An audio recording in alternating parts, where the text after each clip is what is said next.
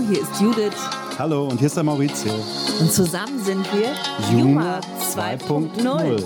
Hallo und guten Morgen. Ich begrüße Sie zu unserem Gesundheitspodcast. Mein Name ist Frau Dr. Uwe Freiser. Neben mir sitzt meine entzückende Assistentin. Ja, hallo, auch ich begrüße Sie. Mein Name ist Malte Pfirsichmucke. Und heute werden wir Ihnen zusammen ein paar gute Tipps zum Überleben und gut leben. Geben. Das ist meine Profi-Begrüßung. Voll Profi, du.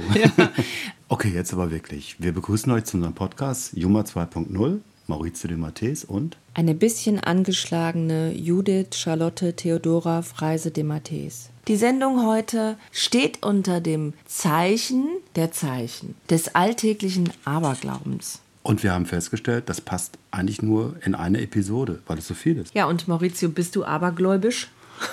Das klingt so komisch, ne? Abergläubisch, Wie- ne? Abergläubisch. Man ist Aberglauben und man ist nicht gläubig, sondern gläubisch. Abergläubisch, das hört sich so an, so wie so, so zu sprechen, so, ne? Auf jeden Fall, wenn du mich so fragst, ja, bin ich. Aber nur in bestimmten Dingen. Also ich würde zum Beispiel immer erstmal von mir behaupten, nein, das bin ich nicht. Und dann, ich bin so abergläubisch. Bist du abergläubisch? Es steht ja abergläubisch, das heißt abergläubisch. nicht ein. Nein, aber- abergläubig. Nein, es gibt es nicht abergläubisch. Es heißt abergläubisch. Das haben wir jetzt schon ausreichend besprochen. Aber ich bin auf jeden Fall Aber aber. wenn ich abergläubisch sage, denke ich jedes Mal, das ist falsch. okay. Also ausreichend, es nervt jetzt. Ja, Es- jetzt, es nervt jetzt, auch die, die zuhören ist, müssen. Jetzt ist ein bisschen. Frau nervig. Dr. Uwe Freiser. Frau, Malte. Frau Malte Pfirsich-Mucke. 40 Mucke, genau. Genau. Dies ist mein Podcast. Ich gebe Ihnen meinen Podcast. Nicht. Wenn Sie mir meine Ente geben, gebe Nee, ich Ihnen Ihren mein- wenn- Podcast. Genau. wenn- so. Also, es ist ein ganz ernstes Thema. Jetzt kommen wir wieder rein. Ja, jetzt kommen wir wieder rein, okay. Es herrscht zu viel Aberglaube in der Welt. Allzu viel. Kennt ihr das noch?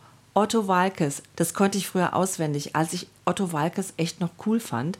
Und ein Satz, den sage ich gerne immer wieder. Auch ich trage eine geweihte Christophorus-Plakette an meiner Orgel. Hey, das gibt's auf YouTube, das kann man sich da angucken. Ottos große Glanzzeiten. Gute Sketche. Ja, und eine Minute 26, also für die, die sagen, oh Gott, Otto, äh, kann man sich echt mal anschauen. Sehr lustig. Genau, und du hast mich so gefragt und ich sage, ja, ich bin abergläubisch. Äh, aber nur in bestimmten Dingen. In welchen?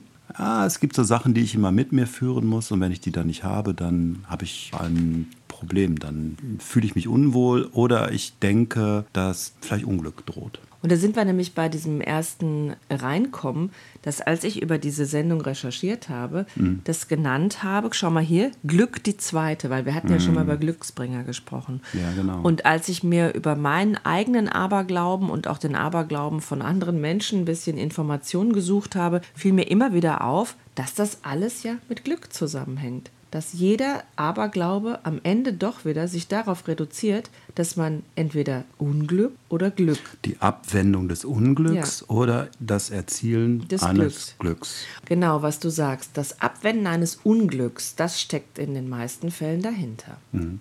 Und das, ich glaube, das ist ja uns archaisch ganz tief verhaftet, dass wir sozusagen in einer Welt leben, die ja für uns immer viele Fragen offen hat. Und wenn wir gewisse Fragen nicht beantworten können, dann versuchen wir diese eben mit übernatürlichen Dingen, die wir so in der Welt nicht sehen, zu lösen. Ja. Du sprichst also im Grunde zwischen der Grauzone zwischen Himmel und Erde. Ne? Ich spreche nicht in der, von der. Habe ich jetzt tatsächlich in der Grauzone Ich glaube schon. Naja. Es gibt eine große Zahl einander bedingender, aber auch sich widersprechender abergläubischer Glaubenssätze. So, und jetzt habe ich auf Holz geklopft und sage, für den Rest der Sendung, den wir jetzt wirklich offiziell starten, toi, toi, toi. Es ist Folge 19. Ja, eine ungerade Zahl. Da fängt es schon an. Und jetzt haben wir schon drei Aberglauben gelebt. Wir haben auf Holz geklopft, wir haben uns toi toi toi gesagt und wir haben von einer ungeraden Zahl gesprochen. Und du hast noch eins vergessen. Ich habe dir eben den bösen Blick zugeschickt. Oh, okay. Den habe ich nicht gesehen, aber ich habe ja zum Glück ein Amulett um und das wehrt den bösen Blick ab. Aber warum klopfen wir dreimal auf Holz? Es gibt zwei Begründungen dafür. Einmal wurden im Mittelalter ähm, in der Kirche Stückchen Holz angeboten als Teil von Jesu Christus Kreuz. Und man erzählte sich, dass es Glück bringt, dieses Holz zu berühren. Und das andere ist, dass eben die Bergleute früher in den Stollen Holz eingesetzt haben, damit diese nicht einstürzen und auf das Holz geklopft haben, um zu prüfen, ob es noch stabil ist. Also, Ich daher. hab, aber ich habe auch noch was gehört, dass die Kelten an die Baumstämme geklopft haben, um die bösen Geister da rauszuholen. Ja. Aber es ist schon äh, spannend, dass sich das so lange gehalten hat. Und dann gibt es so viele verschiedene Herkünfte. Ne? Und trotzdem macht das so, fast jeder klopft, auch in ganz vielen anderen Kulturen, klopft man dreimal auf Holz. Ich habe gehört, dass man in Italien zum Beispiel Eisen anfasst. Toccaferro. Eigentlich meint man Toccaferro di Cavallo, das wäre das Hufeisen. Aber man berührt zum Beispiel im Alltäglichen auch ähm, dann so einen Schlüssel oder sowas. Und das ist so ähnlich wie dieses auf Holz klopfen. Toi, toi, toi. Toi toi toi steht für das Geräusch, das beim Ausspucken entsteht. Und dazu lese ich euch jetzt etwas vor. Mittlerweile gilt es ja in Europa als ausgesprochen unfein in der Öffentlichkeit auszuspucken. Das abergläubische Ritual des Spuckens ist damit jedoch nicht verschwunden, sondern wurde lediglich in zivilisationsverträgliche Bahnen gelenkt. Das musste ich einfach lesen, weil sonst hätte ich das nicht aussprechen können. Gut, das dreimalige Ausspucken wird vor allem als Bannzauber gegen das Unheil angewendet. Und in Theatern ist es üblich, dass sich die Schauspieler vor der Aufführung über die Schulter spucken, toi, toi, toi sagen, damit die Aufführung ohne Pannen und Versprecher vonstatten geht. Im Theater gibt es ja unheimlich viele Dinge, auf die man achten sollte. Man darf nicht pfeifen auf der Bühne, nicht essen, man darf kein Papier durchreißen, nicht durch eine Leiter gehen. Ja, das Theatervolk oder die Schauspieler scheinen wohl sehr abergläubisch zu sein. Ja, die sind ja auch eben immer in dieser Grauzone zwischen Himmel und Erde unterwegs. Genau. Genau. Aber du als Musiker sagst doch auch toi toi toi vor deinen Shows, oder? Dann wünscht ihr euch das nicht? Klar, das machen wir auch, damit es gut wird.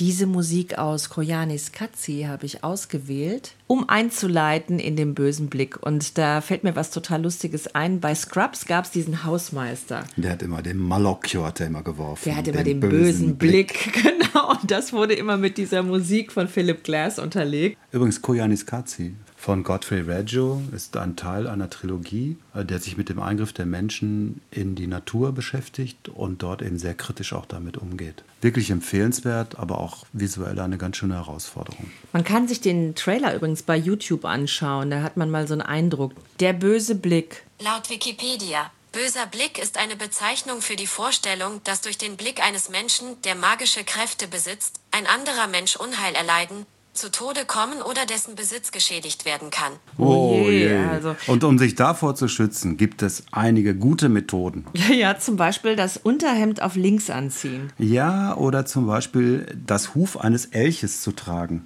Oh, auch super. Und äh, Abwehrgesten, sowas wie Feigenhand oder Mano Cornuta kann man machen, aber das Genau. kann man noch mal extra erklären. Ach so, da, da, in Südamerika werden zum Beispiel Neugeborenen rote Bänder um die, Hand, um die Handgelenke gebunden. Also es gibt so viele Sachen gegen den bösen Blick, das ist echt faszinierend, ne? Hast du etwas Zeit für mich? Singe ich ein Lied für dich von 99 Luftballons. 99. Oh je, die Zahlen.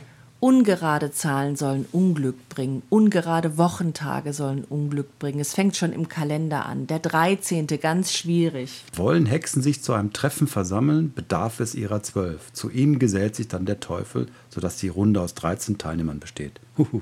Aber guck mal, Maurizio, deine Glückszahl ist die? Sieben. Und die ist ja auch ungerade. Ja, ich weiß auch gar nicht, warum die ungeraden Zahlen so viel Unglück bringen sollen. Also eine besondere Faszination würden die ausüben, weil es ja auch Primzahlen sein können, nur durch sich selbst und eins teilbar. Huiuiui. Ich weiß gar nicht, warum das Unglück bringt, aber Na ja, gut. gut, es gibt natürlich Umfragen, die zeigen, dass die Menschen, wenn sie nach ihren Glückszahlen befragt werden, häufiger doch die geraden Zahlen angeben. Also irgendwo scheint es in uns ja verborgen zu sein. Ähm, bei mir nicht so sehr. Der Aberglaube, das ist so vielfältig. Es gibt so viele Dinge. Schornsteinfeger Hasenpfoten, Hufeisen, Katze von links, Katze von rechts, Raben, Spinnen, gehen, jucken, unter der Leiter hergehen, Gesichter schneiden, äh, Hände nicht über Kreuz machen, im Theater nicht pfeifen. Also eigentlich muss man sich doch schon überlegen, darf man überhaupt Spiegel, noch irgendwas Scherben. tun? Ihr könntet mal nachforschen, was eure persönlichen Aberglauben sind oder Dinge, bei denen man das Glück nicht herausfordern möchte oder das Unglück abwehren möchte. Da bleibt mir nur noch zu sagen, Frau Dr. Uwe Freiser wünscht Ihnen Hals- und Beinbruch. Bleiben Sie gesund. Äh, Fräulein Malte, kommen Sie doch noch mal rum. Ich lese gerade noch den Kaffeesatz. Na, kommen Sie mal rum, wir müssen uns doch verabschieden. Okay, Liebe auf Wiedersehen. Hörer, auf Wiedersehen. Bleibt gesund. Macht euch eine gute Woche. Ciao.